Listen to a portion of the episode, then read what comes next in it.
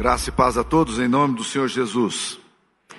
Nós vamos estudar a palavra do Senhor. Eu gostaria de convidá-lo a abrir as Escrituras Sagradas no texto de 2 Crônicas, capítulo 33. Nós leremos do versículo 1 ao verso 16. Tinha Manassés 12 anos de idade quando começou a reinar, e 55 anos reinou em Jerusalém. Fez o que era mal perante o Senhor, segundo as abominações dos gentios que o Senhor expulsara de suas possessões de diante dos filhos de Israel. Pois tornou a edificar os altos que Ezequias, seu pai, havia derribado. Levantou altares aos Baalaíns e fez postes ídolos, e se prostrou diante de todo o exército dos céus e o serviu. Edificou altares na casa do Senhor, da qual o Senhor tinha dito: Em Jerusalém porei o meu nome para sempre. Também edificou altares a todo o exército dos céus nos dois atos da casa do Senhor. Queimou seus filhos como oferta no vale do filho de Inom. Adivinhava pelas nuvens, era agoreiro, praticava feitiçarias, tratava com necromantes e feiticeiros, e prosseguiu em fazer o que era mal perante o Senhor, para o provocar a ira. Também pôs a imagem de escultura do ídolo que tinha feito na casa de Deus, de que Deus dissera a Davi e a Salomão, seu filho: Nesta casa e em Jerusalém, que escolhi de todas as tribos de Israel, porei o meu nome para sempre. Não removerei mais o pé de Israel da terra que destinei a seus pais, contanto que tenham cuidado de fazer tudo o que lhes tenha mandado, toda a lei, os estatutos e os juízos dados por intermédio de Moisés. Manassés fez errar a Judá e os moradores de Jerusalém, de maneira que fizeram pior do que as nações que o Senhor tinha destruído diante dos filhos de Israel. Falou o Senhor a Manassés e ao seu povo, porém não lhe deram ouvidos. Pelo que o Senhor trouxe sobre eles os príncipes do exército do rei da Síria, os quais prenderam Manassés com ganchos, amarraram-no com cadeias e o levaram à Babilônia. Ele, angustiado, suplicou deveras ao Senhor, seu Deus, e muito se humilhou perante o Deus de seus pais. De seus pais. Fez de oração e Deus se tornou favorável para com ele. Atendeu-lhe a súplica e o fez voltar para Jerusalém, ao seu reino. Então reconheceu Manassés que o Senhor era Deus. Depois disto, edificou o muro de fora da cidade de Davi, ao ocidente de Gion, no vale, e a entrada da porta do peixe, abrangendo Ofel, e o levantou muito alto. Também pôs chefes militares em todas as cidades fortificadas de Judá. Tirou da casa do Senhor os deuses estranhos e o ídolo, como também todos os altares que edificara no monte da casa do Senhor e em Jerusalém, e os lançou fora da cidade. Restaurou o altar do Senhor, sacrificou sobre ele ofertas pacíficas e de ações de graças, e ordenou a Judá que servisse ao Senhor Deus de Israel. Misericórdia. Que coisa complicada a história desse homem. Manassés foi o pior rei, ao lado de Jeroboão, o pior rei, foram os piores reis de Israel. Poucos homens na Bíblia têm uma biografia tão louca como a desse homem.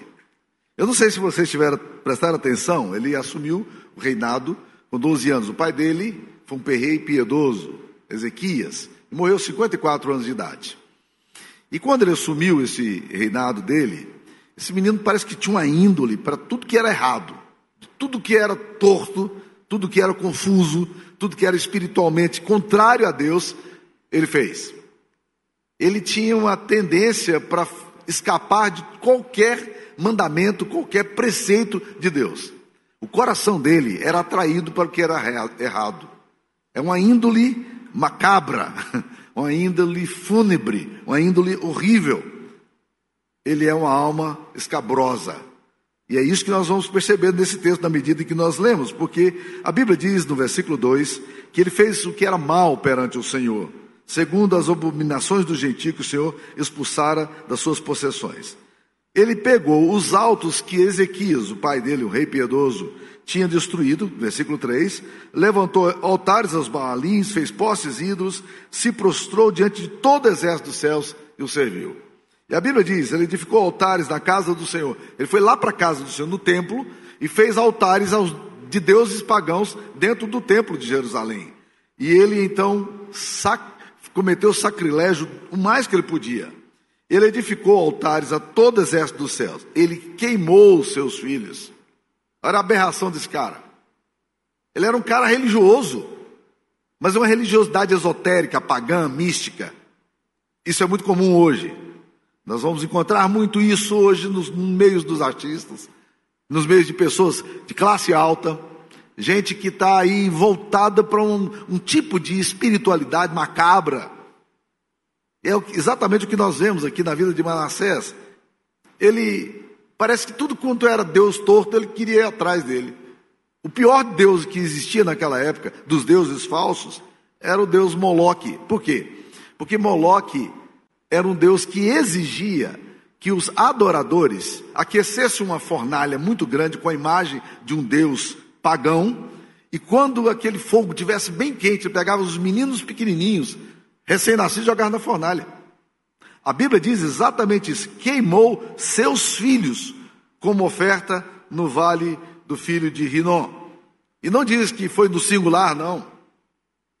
Foi no plural. Ele sacrificava os seus próprios filhos a deuses pagãos, um menino que nasceu na igreja.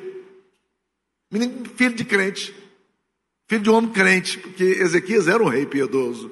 E ele vai. Aí ele não parou nisso aí, não. Ele adivinhava pelas nuvens, uma espécie de horóscopo.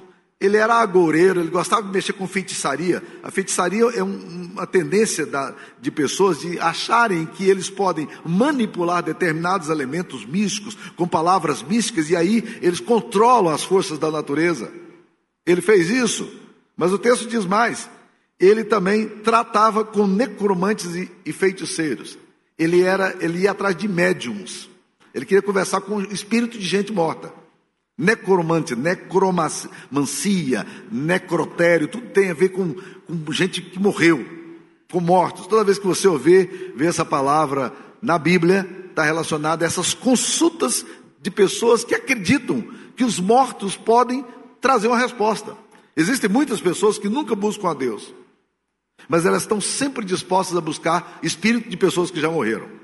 Se é uma coisa que a Bíblia abomina, é exatamente a necromancia ou a mediunidade. E a Bíblia é repleta de textos sobre isso aí. E a Bíblia diz: ele prosseguiu em fazer o que era mal perante o Senhor para provocar Deus a ira. O negócio dele era, era brigar com Deus. Tudo que ele sabia que Deus não queria que ele fizesse, ele faria. E ele continuou. Pôs a escultura de, do ídolo que tinha feito na casa de Deus. Ele sac, cometeu sacrilégio ele fez tudo o que era errado, e fez errado a Judá. Esse, esse é o retrato de, de Manassés. Alma escabrosa, espírito maligno, gente doida. Pensa num cara atravessado esse Manassés. E a Bíblia diz exatamente o seguinte: que Deus mandou os seus profetas irem falar com ele, também não deu ouvido, também não. Os profetas chegaram lá, Manassés, Deus mandou dizer: ó, muda, ele não estava nem aí, ele gostava desse negócio errado mesmo, né? E a palavra de Deus nos diz em 33, 11: pelo que o Senhor trouxe sobre eles os príncipes dos exércitos do rei da Síria, os quais prenderam Manassés com ganchos, amarraram com cadeias e o levaram à Babilônia. Prender com gancho, meus queridos irmãos, era uma, era uma abordagem que as pessoas na época de guerra faziam, impérios muito cruéis, como o império da Babilônia, eles, eles furavam faziam um piercing no nariz e colocavam uma corda no nariz e puxavam com gancho. Era isso aí, prender com gancho. E o texto diz aí também que eles não fizeram apenas isso, mas amarraram com cadeias e o levaram à Babilônia. Quando eles iam para amarrados com cadeiras, com correntes. Eles iam amarrados um atrás do outro, enfileirados, no meio do deserto, e em algumas situações eles tinham as, as nádegas expostas para que os soldados ficassem zombando deles o tempo todo. Aquele homem que era rei, acostumado a ter todo mundo obedecendo ele. Aquele homem que tinha todas as coisas pela palavra que ele dava, as pessoas se submetiam, de repente ele é um nada. Ele é um ninguém, ele é um lixo. Vai para a Babilônia, ele não sabe o que vai acontecer na Babilônia.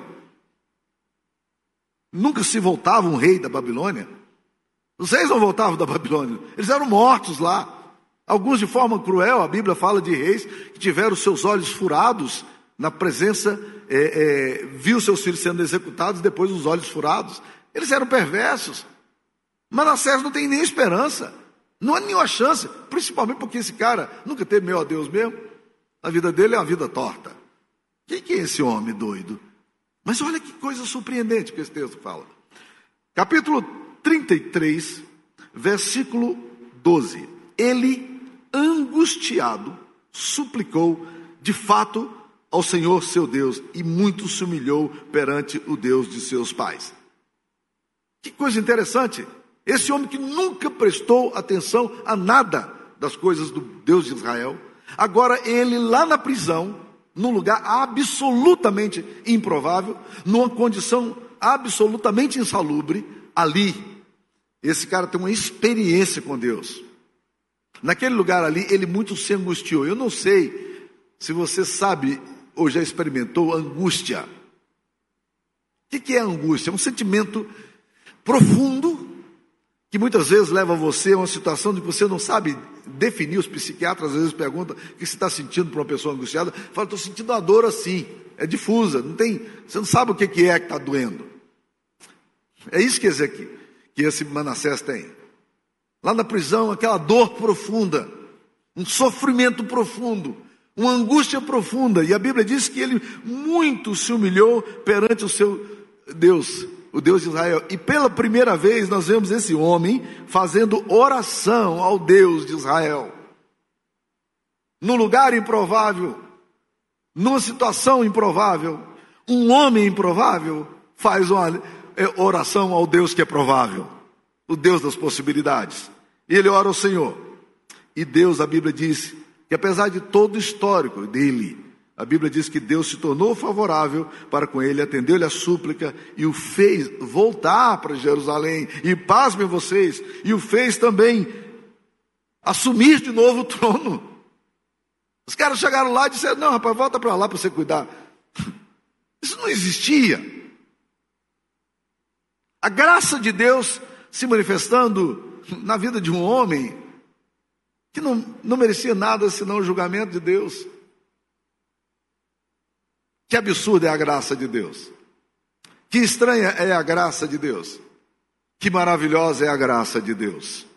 É assim que esse texto nos mostra, meus queridos irmãos, e é assim que nós aprendemos nas Escrituras Sagradas aqui. Ele volta, e agora esse homem que desfez todas as verdades da revelação de Deus no Antigo Testamento, de um Deus que se revela, de todos os ritos, de todo o templo, a Bíblia diz que ele volta a edificar o muro de Jerusalém, da cidade. Ele reconhece que o Senhor era seu Deus, esse é o meu Deus, esse sim, né? Ele, ele retoma toda a posição, versículo 15, tira do, da casa do Senhor os deuses estranhos, os ídolos, como também os altares que ele mesmo edificara na casa do Senhor e em Jerusalém, lançou para fora da cidade, restaurou o altar do Senhor. Ele volta, o homem ficou crente, crente mesmo, convertido restaurado. O que é que isso tem a ver comigo e com você, meu querido irmão? Eu queria tirar algumas aplicações aqui desse texto para o meu coração e para o seu coração. Primeira coisa que eu queria dizer para você, meus queridos, que esse texto nos interessa, nos afirma que não interessa em que situação você esteja, Deus é sempre capaz de mudar a sua história. Não interessa a situação que você esteja. Muitos de nós fomos longe demais. Muitos de nós pisamos muito na bola. E muitos de nós nos sentimos envergonhados de voltar para Deus, porque a gente sabe do histórico da gente. A gente olha a biografia da gente e a gente tem vergonha. Eu já vi pessoas dizendo, pastor, eu, eu não posso voltar mais. Olha a minha história. Uma das experiências mais fantásticas que eu tive nesse sentido foi de um colega meu de ministério. Esse homem foi pastor dessa igreja aqui. E depois de algum tempo, ele teve um problema muito sério moral. E ele foi disciplinado da, pela igreja presbiteriana e ele perdeu o pastorado dele. E ele se afastou do pastorado dele e se afastou da igreja. Ele tinha vergonha.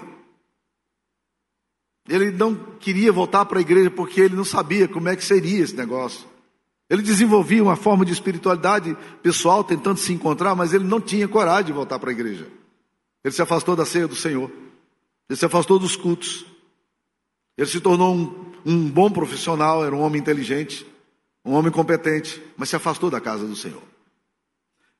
Curiosamente, depois de 22 anos afastado da igreja, esse homem que foi pastor dessa igreja se torna membro dessa igreja, ainda que não frequentasse essa igreja porque ele frequentava uma das nossas congregações em Pirinópolis. Esse homem se tornou membro da igreja, da qual ele tinha sido pastor, retomou a, a comunhão com a igreja, participava da ceia, dava aula de escola dominical. Veio o aniversário da igreja e então resolvi convidá-lo, ele membro da igreja, para vir pregar na igreja. E eu convidei. Cheguei lá, tomamos um café gostoso, tivemos uma conversa muito agradável, de coração. Ele, a esposa, estavam passando por algumas dificuldades. E nós ali entramos na alma. E no final eu disse para ele: Rapaz, eu vim aqui, sabe para quê? Para te convidar. O aniversário da igreja está chegando. Você é membro da igreja, eu queria que você pregasse na igreja. Ele levantou e disse: Você está ficando doido? Você está maluco? Não, não vou de jeito nenhum, pastor. Eu nunca mais preguei. Eu nunca mais preguei. Eu tenho vergonha. Eu tenho vergonha da igreja, eu não tenho coragem de olhar para uma igreja. O senhor me entende, não me entende, pastor? Eu olhei para ele e falei: Não, não entendo você não. Não, não. Mas por que, que você não me entende? Ele disse: Porque o que você está falando é contrário ao que o Evangelho diz. O Evangelho diz que não importa onde estejamos, o que tenhamos feito, Deus é capaz de restaurar a nossa história. Então eu queria que você levantasse e pregasse agora, entendendo que Deus restaurou sua vida. Deus restaurou seu casamento. Deus restaurou sua comunhão com a igreja. Está tudo certo. Deus te perdoou. Você não vai carregar esse estigma o resto da sua vida. Então você vai pregar no aniversário da igreja. Ele disse: Eu vou orar. Depois de algumas semanas eu liguei para ele e falei: E aí? Ele disse: Eu vou pregar. E ele veio pregar na igreja aqui no aniversário da igreja, um dia extremamente especial. E foi surpreendente porque eu nunca convidei um pastor na minha igreja, em qualquer lugar que eu tenha passado, que quando ele eu anunciei que ele pregaria essa igreja aqui, muitos irmãos já o conheciam há muito tempo, de história antiga, o conheciam. E pela primeira vez na história de qualquer pastor que eu tenha convidado, a igreja saudou esse cara dando uma salva de palma. Eu nunca vi isso acontecendo em nenhuma igreja por onde eu passei.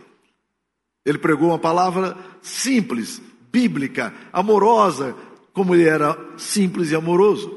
Deus estava restaurando a história dele. Às vezes a gente não entende a graça de Deus, porque nós nunca vamos entender a graça de Deus. Porque a graça de Deus, ela é capaz de transformar a nossa história, não interessa em que ponto da história você esteja. Essa é a maravilhosa graça. Esse Manassés. Que homem complicado. Lá na Babilônia. Deus alcança. E com isso nós vamos para a segunda lição que esse texto nos traz. Deus não apenas te alcança, seja qual situação você esteja, mas Deus também te alcança onde quer que você esteja. Onde quer que você esteja. E isso aqui é revolucionário nesse texto, sabe por quê? Porque os judeus têm uma visão templista. Eles têm uma visão de que o centro do mundo é Jerusalém. Tem muitos evangélicos também que acham isso aí que o centro do mundo é Israel, é Jerusalém. Tudo vai acontecer lá e tudo acontece lá. É, Deus, é lá que Deus está. Eu lembro de uma das viagens que eu fiz com um grupo para Israel.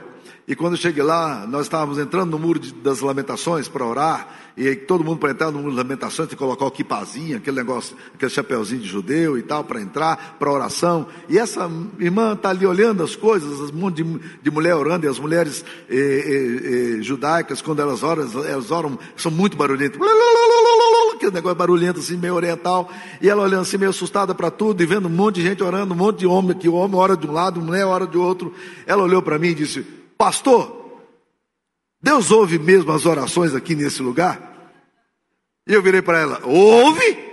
Deus ouve aqui, Deus ouve lá no seu banheiro, Deus ouve na sua fazenda, Deus ouve no seu negócio, Deus ouve na sua casa, Deus ouve em qualquer lugar. O que é revolucionário aqui, meus queridos irmãos, é que o povo de Deus, o povo de Israel, tinha uma visão templista.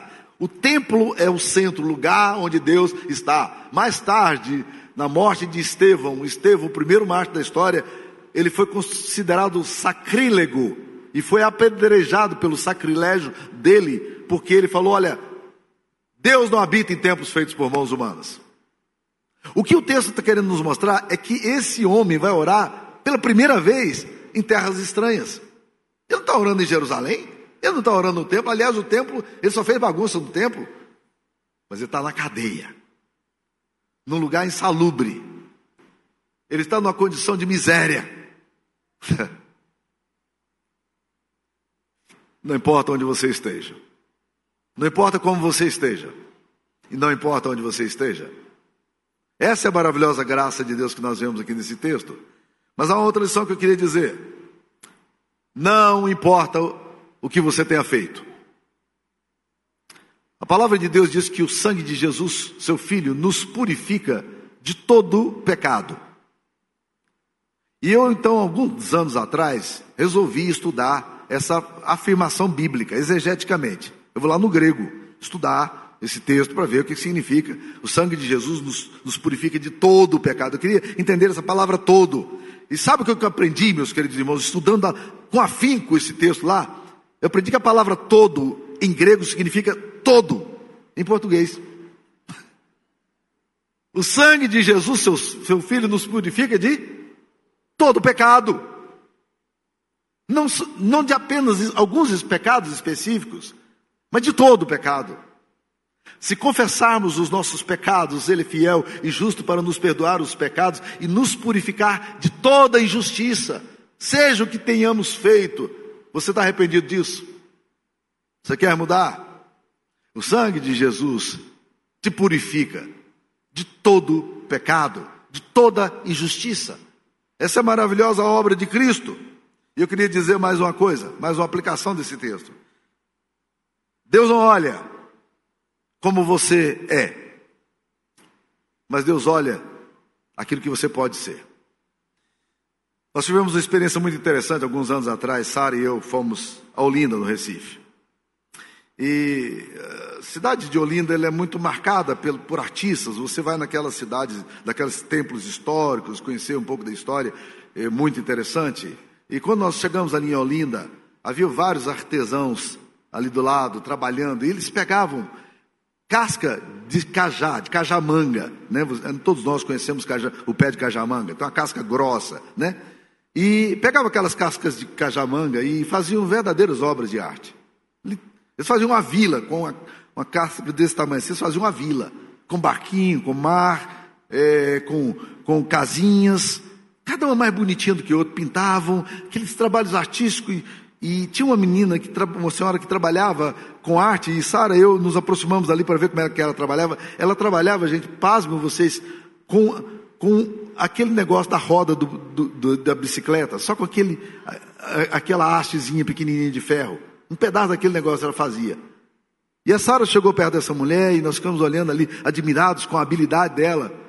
E a Sara perguntou para ela: eu, eu, fico impressionado com você. Como é, como é que você consegue pegar uma casca bruta dessa aqui e, e dessa casca bruta você fazer uma obra de arte tão linda? Ela diz: Não, a casca me diz o que ela tem. Hã? Eu olho para a casca aqui, eu não vejo uma casca de, de cajamanga. O que eu vejo aqui, você está vendo aqui? Ela, aqui tem um barquinho. Aqui tem uma casinha.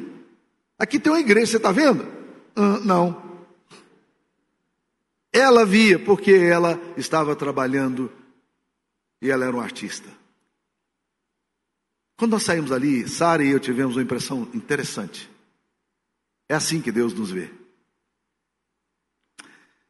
Deus olha para a gente, casca bruta, tosco grosso. E ele olha para um cara como Pedro e fala: Pedro, você é Shimon, você é areia.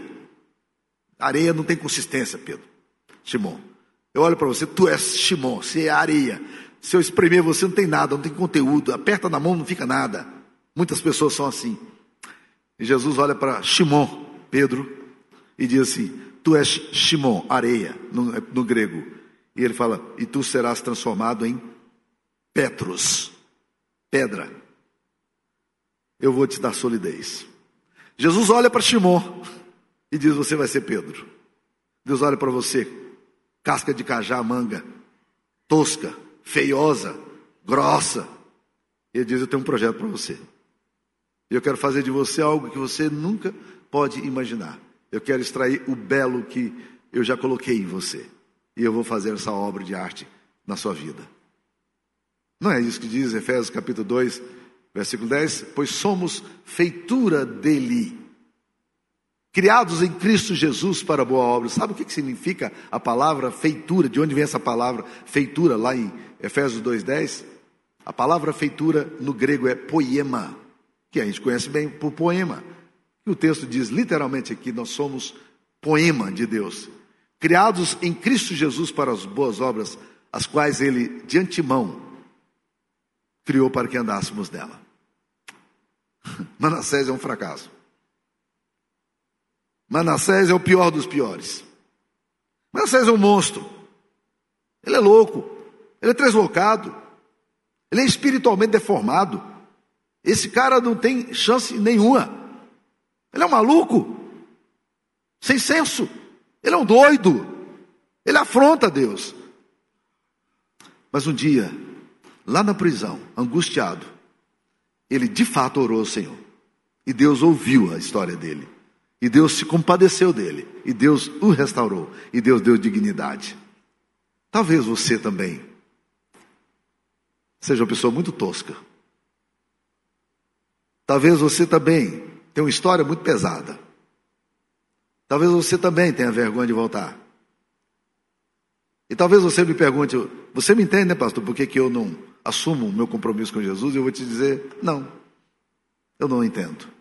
Eu não entendo.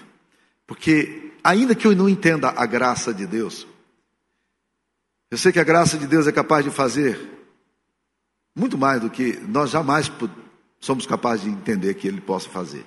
A graça de Deus é transformadora, ela é irresistível e ela é maravilhosa. Que Deus nos ajude. Senhor, aplica essa palavra ao nosso coração, Pai. Aqui estamos nós, não, não temos muita coisa boa para te apresentar, não temos uma lista de bem, boas obras. Não, nós estamos aqui simplesmente dizendo ao Senhor, Senhor, tem compaixão da gente, de onde, onde nós estamos e como estamos, o que tenhamos feito, Pai, perdoa-nos, restaura-nos, inclina o nosso coração a Ti, ajuda-nos a entender quem é de fato o verdadeiro Deus e te adorar como de fato o Senhor merece. Nós fazemos isso no nome precioso de Jesus. Amém.